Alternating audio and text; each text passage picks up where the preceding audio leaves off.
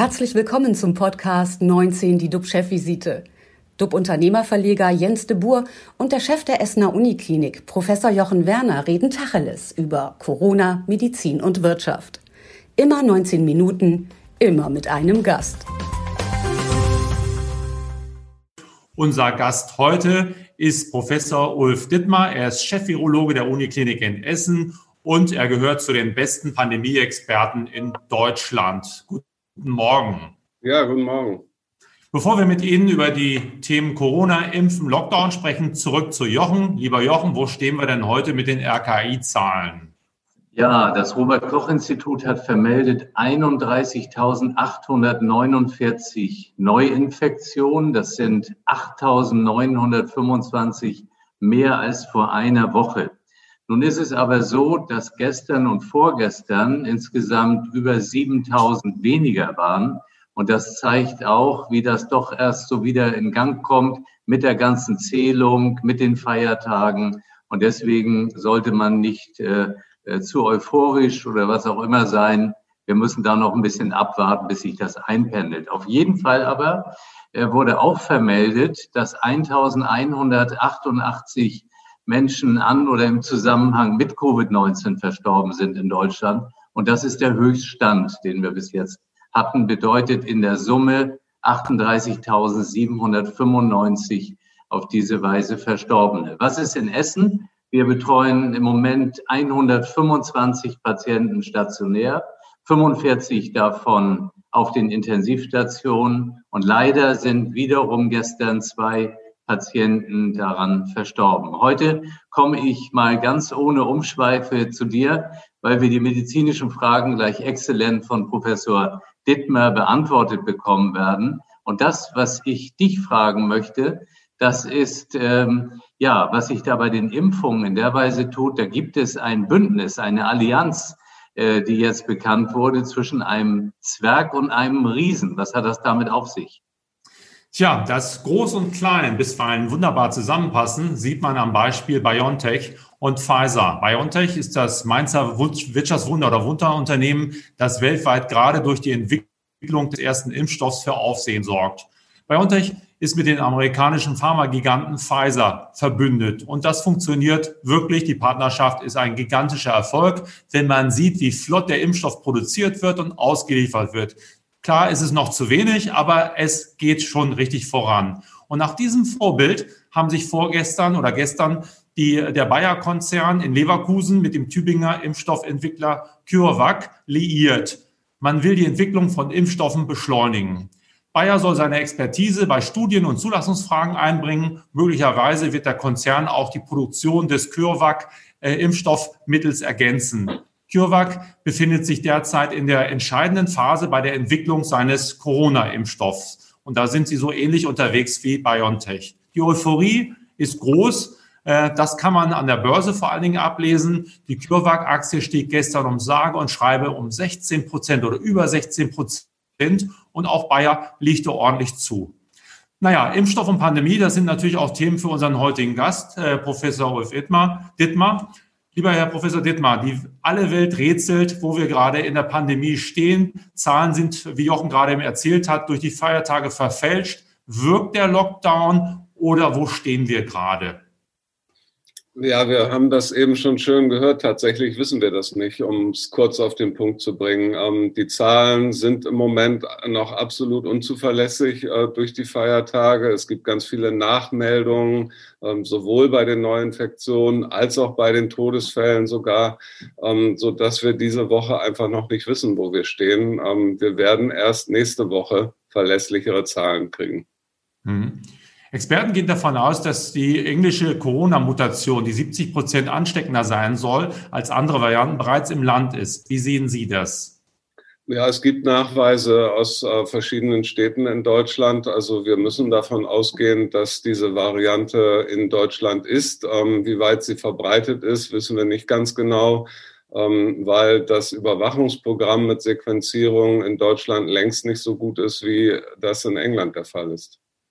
Wo, das woran heißt, liegt äh, das eigentlich? Woran, mhm. was ist die Ursache dafür, Herr Dittmar, dass das so, so unterschiedlich ist zwischen England und Deutschland zum Beispiel? Ja, das liegt eben auch an dem Gesundheitssystem. Ähm, wir haben sicherlich Sequenzdaten von den Universitätskliniken, von den entsprechenden Laboren, die da auch wissenschaftlich äh, gut aufgestellt sind. Ähm, da gibt es Sequenzdaten, ähm, aber eine Großzahl von Proben in Deutschland wird in niedergelassenen Laboren und Großlaboren abgearbeitet. Ähm, da gibt es gar keine Struktur, um solche komplexen ähm, Analysen durchzuführen. Und da ist dieses staatlich organisierte äh, Gesundheitssystem in England einfach anders aufgestellt.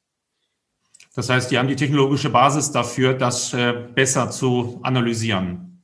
Genau, das äh, wird halt flächendeckend da gemacht und da alle Gesundheitsversorgung vom Staat finanziert wird, ähm, wird an der Stelle auch nicht auf jedes britische Pfund geguckt, sondern ähm, da wird mehr investiert, als äh, das hier zum Beispiel in den Großlaboren dann der Fall ist, wo es hauptsächlich äh, um ökonomische Fragestellungen geht. Spielen wir das mal durch. Was heißt das? Also wir haben sozusagen, wir entdecken es gerade nicht. Es könnte also ein schleichender Vorgang sein und es könnte sich auch in den Zahlen widerspiegeln, die ja steigen, dass quasi diese, diese Mutation gerade in Deutschland auch schon ordentlich um sich greift. Ist das denkbar? Ja, es ist nicht völlig ausgeschlossen regional. Es ist so, dass ähm, wir natürlich relativ viele Sequenzdaten schon äh, vor allen Dingen vom Referenzlabor für Coronaviren in Berlin kriegen. Und ähm, die zeigen, dass die, die äh, Mutation oder diese Variante noch nicht flächendeckend in Deutschland angekommen ist. Ähm, also ob diese Zahlen, die wir jetzt sehen, schon irgendwas mit dieser Mutation zu tun haben, ich glaube, dafür ist es noch zu früh. Ähm, das werden wir erst nächste Woche, Ende nächster Woche besser wissen. Immer wieder kommt das Thema der Schulschließungen auf. Können Sie als Virologe etwas Klarheit geben? Gibt es Unterschiede zwischen Grundschule und Oberstufe? Äh, einzelne Bundesländer richten sich danach aus und wollen äh, vom, ähm, ja, von dem Ministerpräsidenten einen Beschluss abweichen. Ja, es gibt eindeutige Unterschiede zwischen Kitas, Grundschulen und weiterführenden Schulen. Ähm, das haben alle Studien in Deutschland gezeigt. Ähm, Kinder bis zu einem gewissen Alter sind definitiv keine ähm, sehr effizienten Verbreiter des Virus und diese Grundschulen und Kindergärten ähm, sind keine Hotspots für die Corona-Verbreitung. Ähm, das ändert sich dann, wenn ähm, Kinder älter werden. An weiterführenden Schulen hat es durchaus auch Infektionsketten gegeben. Ähm, aber an weiterführenden Schulen, denke ich, könnte man mit guten Hygieneprogrammen ähm, da entgegenwirken. Ähm, und diese komplette Schließung von Kinderbetreuung, Schulen sehe ich eher kritisch. Also Kitas und Grundschulen auf und was darüber hinausgeht, sollte ein Hygieneprogramm fahren, richtig? Ja, also das wäre ähm, gut. Wir müssen jetzt die Zahlen, wie sie sich entwickeln, abwarten. Und ein Argument, das kann ich durchaus verstehen, war natürlich, wenn Schüler zur Schule gehen oder Kinder zur Kita, gibt es insgesamt in der Bevölkerung eine höhere Mobilität. Ähm, das stimmt. Das äh, kann man, glaube ich, nicht bestreiten. Und Mobilität hat was mit Neuinfektionszahlen zu tun. Diesen Ansatz kann ich verstehen, aber Bildung und auch äh, die damit zusammenhängenden gesundheitlichen Fragen bei Kindern sind ein hohes Gut, die unbedingt mit bedacht werden müssen. Dazu passt hier eine Anfrage von einer, einer Zuschauerin. Denkt bitte über die Restriktionen für Kinder unter 14 Jahren nach. Alle Kinder wachsen behütet auf oder viele Kinder wachsen behütet auf, aber es gibt eben auch Familien in sozialen Brennpunkten. Äh, da, äh, da spielt sich etwas ab, was die Öffentlichkeit gar nicht mitbekommt. So furchtbar es auch ist, ähm, äh, auf dem, was sich auf den Intensivstationen abspielt. Dort kämpfen Teams, aber die belasteten Kinder sind dagegen ganz allein. Das sozusagen in Kürze. Ist das etwas so, wo man auch stärker darüber nachdenken sollte? Ja, das sehe ich durchaus ähnlich. Es ist ja so, es gab gestern Nachrichten über eine große Petition von äh, Eltern, von Schülern, die, ähm, die größer war als sozusagen die Gegenseite, die gesagt haben, die Schulen müssen unbedingt zubleiben. Ähm, ich denke aber, das sind hauptsächlich die Eltern, die jetzt nicht aus sozialen Brennpunkten kommen, die sich da organisiert haben. Ja. Ähm, die Eltern ähm, und die Familien, wo es äh, eher Probleme gibt, ähm, und äh, die in sozial schwächerem Umfeld sind, die melden sich in der Regel nicht. Ähm, und diese Kinder leiden aber besonders unter mhm. diesem Lockdown. Mhm. Hm. Ich habe ähm, gestern in den Medien auch mitbekommen, dass da aber auch keine Einigkeit zwischen allen Virologen jetzt herrscht. Also ich hatte eine Münchner Kollegin sagte, ja bitte Schulen alle zu. Äh, woran liegt es, dass da auch die Virologen unterschiedlich ticken? Ja, es ist so, dass äh, es natürlich auch Studien gibt sozusagen und dass ähm, Christian Drosten ein sehr starker Vertreter ist von dieser Gefährdung in, ähm, in Schulen auch. Äh, wie gesagt, bei älteren Schülern kann man das äh, nicht ignorieren, das ist so. Ähm, aber die Daten, die es da gibt, äh, die überzeugen mich jetzt nicht, dass es ähm, eine große Gefährdung bei kleineren Kindern in Schulen gibt. Ähm, und äh, die Daten, die es von Studien zum Beispiel eben von Pädiatern gibt oder äh, auch von anderen Organisationen, die zeigen eigentlich das Gegenteil. Ähm, jetzt kann man immer sagen, die sind hauptsächlich im Sommer durchgeführt worden, als die mhm. Pandemielage deutlich entspannter war. Ja, das stimmt. Ähm, aber trotzdem ist es so, dass wir nicht viele Hinweise haben, ähm, dass es wirklich in den Grundschulen und Kitas zu großen Infektionsketten gekommen ist. Mhm. Ja, was uns eigentlich nur gegen das Virus oder was hilft, sind ja nun die Impfungen. Wie sehen Sie den Status bei Impfungen? Wo stehen wir denn da? Wir stehen noch am Anfang, muss man ganz klar sagen, obwohl wir ähm, in Deutschland jetzt schon fast eine halbe Million Menschen geimpft haben. Ähm, aber ähm, klar gibt es Unzufriedenheit, das kann ich auch verstehen, weil wir haben natürlich äh, große Strukturen geschaffen mit den Impfzentren, mit den Impfstraßen in den Kliniken. Ähm, und wir könnten viel mehr Impfstoff verimpfen, als wir das im Moment tun, weil zu wenig da ist. Äh, das führt automatisch zu einer gewissen Unzufriedenheit. Ähm, trotzdem haben wir natürlich schon hundertmal mehr Personen geimpft, als das zum Beispiel in Frankreich der Fall ist. Ähm, also wir sind jetzt nicht auf einem völlig verkehrten Weg. Und uns mit Israel zu vergleichen, ist schwierig mit einem Land, was nur äh, neun Millionen Einwohner hat. Ähm, ich glaube, dieser Vergleich hinkt. Äh, und wir sollten jetzt nach vorne gucken und die Strukturen so gut und schnell wie möglich ausbauen. Ich habe gestern mit dem Chef einer großen Krankenkasse gesprochen und der sagt, wir geben so viel Geld gerade aus für alles. Warum haben wir nicht bei den großen Herstellern unisono überall einfach genügend bestellt, damit wir sicher sind? Ähm, ist, kann man da von Missmanagement sprechen, was da gerade stattgefunden hat in der Politik oder beim Einkauf der Impfstoffe? Ja, das kann man jetzt als Virologe schlecht beurteilen. Ich weiß ja nicht, was, äh, was da an Käufen möglich gewesen wäre. Es wird immer gesagt, ja, die USA hat doppelt so viel gekauft wie Deutschland, aber die Bevölkerung ist auch mehr als doppelt so groß. Also das ist dann trotzdem nicht ausreichend. Ja. Ähm, und es war tatsächlich so, es wird immer behauptet, es war völlig klar, dass Biontech äh, am Ende die Nase vorn haben wird und man hätte da viel mehr bezahlen, äh, bestellen müssen. Das ist aber nicht richtig. Bis zur Phase 3 Studie und bis zur Mitte der Phase 3 Studie war es ein Kopf-an-Kopf-Rennen zwischen ähm, BioNTech, Moderna und äh, AstraZeneca. Äh, da war völlig unklar, wer da als Sieger über die Ziellinie gehen wird.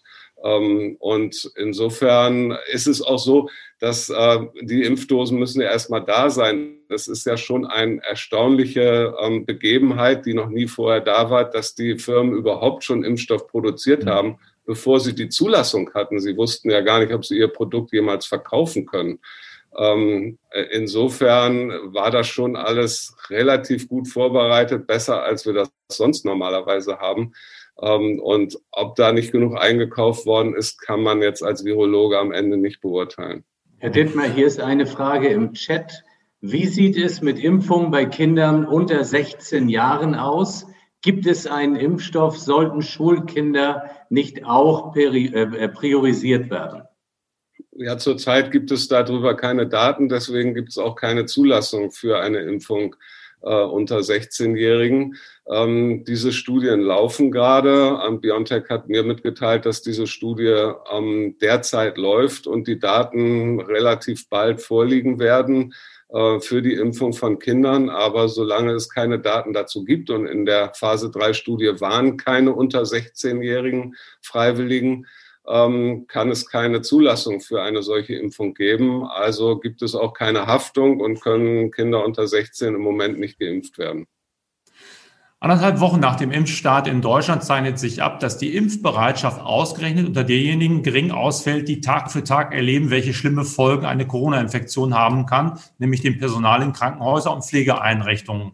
Thürings Ministerpräsident Bodo Ramelow zeigte sich im Deutschlandfunk alarmiert, dass sich in manchen Krankenhäusern in seinem Bundesland bislang nur rund ein Drittel der Beschäftigten impfen lassen wolle.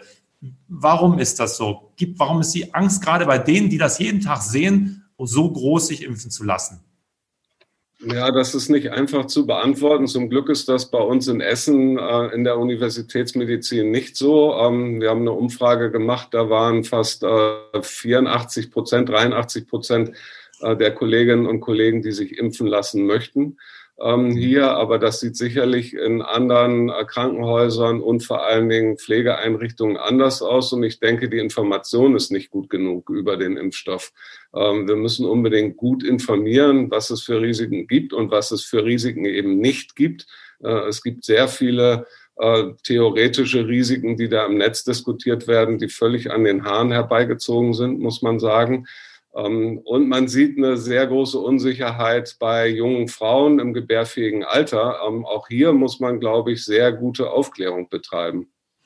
Sollten die sich impfen lassen oder nicht, wenn Sie sagen, bei jungen Frauen im gebärfähigen Alter? Die sollten sich unbedingt impfen lassen. Ähm, es gibt überhaupt keine biologischen Grund oder Annahme, warum äh, es genau hier eine Gefährdung geben sollte. Im Gegenteil, ähm, vielleicht hat Herr Werner das schon mal berichtet hier.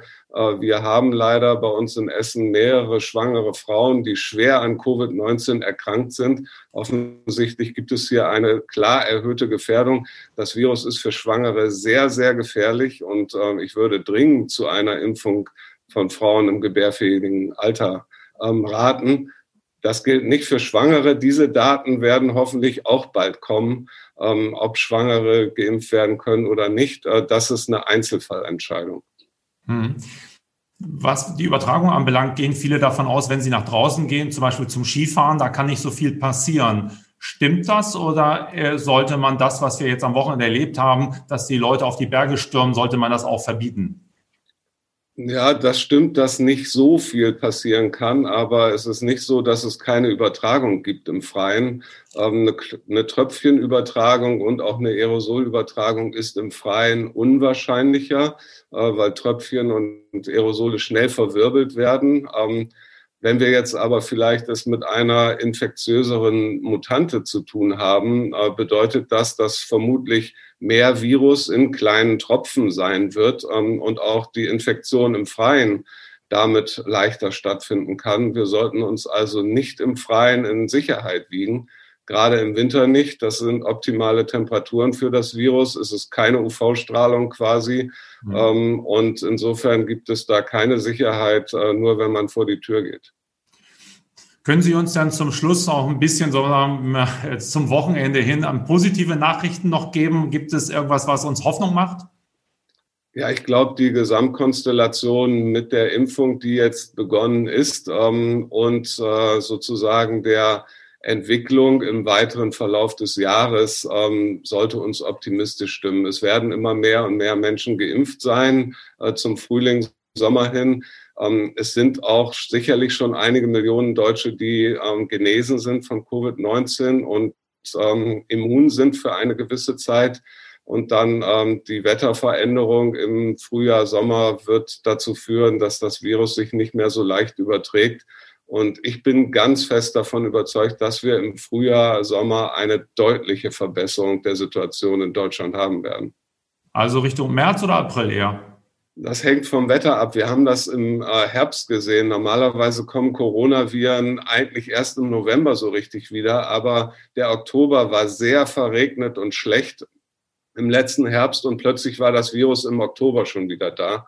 Ähm, also ich hoffe auf einen sehr warmen, sehr schönen Herbst, äh, Frühjahr, ähm, möglichst schon im März, April. Ähm, ich weiß, dass es auch in Deutschland oft regnen muss, aber vielleicht nicht dieses Frühjahr. Ja, vielleicht, äh, sagen wir mal, der Wetterumschwung bzw. Klimawandel können wir für dieses Jahr, dass wir sagen, ja, kommt schon mal im Februar, März, dass die Sonne rauskommt. Es würde uns allen, glaube ich, sehr gut tun, nach draußen zu gehen und auch wieder ein bisschen Mensch zu sein. Vielen Dank, Herr Professor Dittmann. Das war ganz toll, was Sie uns, wie Sie uns mitgenommen haben, wie Sie uns dann wieder Informationen gegeben haben. 19 Minuten sind leider vorbei. Und ähm, ja, am Montag ist unser Talkgast Dr. Stefan Steinmetz. Er ist Internist und leitender Impfarzt in Essen. Er wird uns auch zu diesem Thema, was äh, zurzeit ein Dauerbrenner ist, einiges sagen. Bleiben Sie alle gesund, klicken Sie rein. Wir freuen uns auf Sie. Tschüss aus Hamburg und aus Essen natürlich. Ja, bleiben Sie gesund. Bleiben Sie gesund. Ciao. Das war 19 die DUB-Chefvisite als Podcast. Die Videos dazu gibt es auf watz.de und auf dub-magazin.de.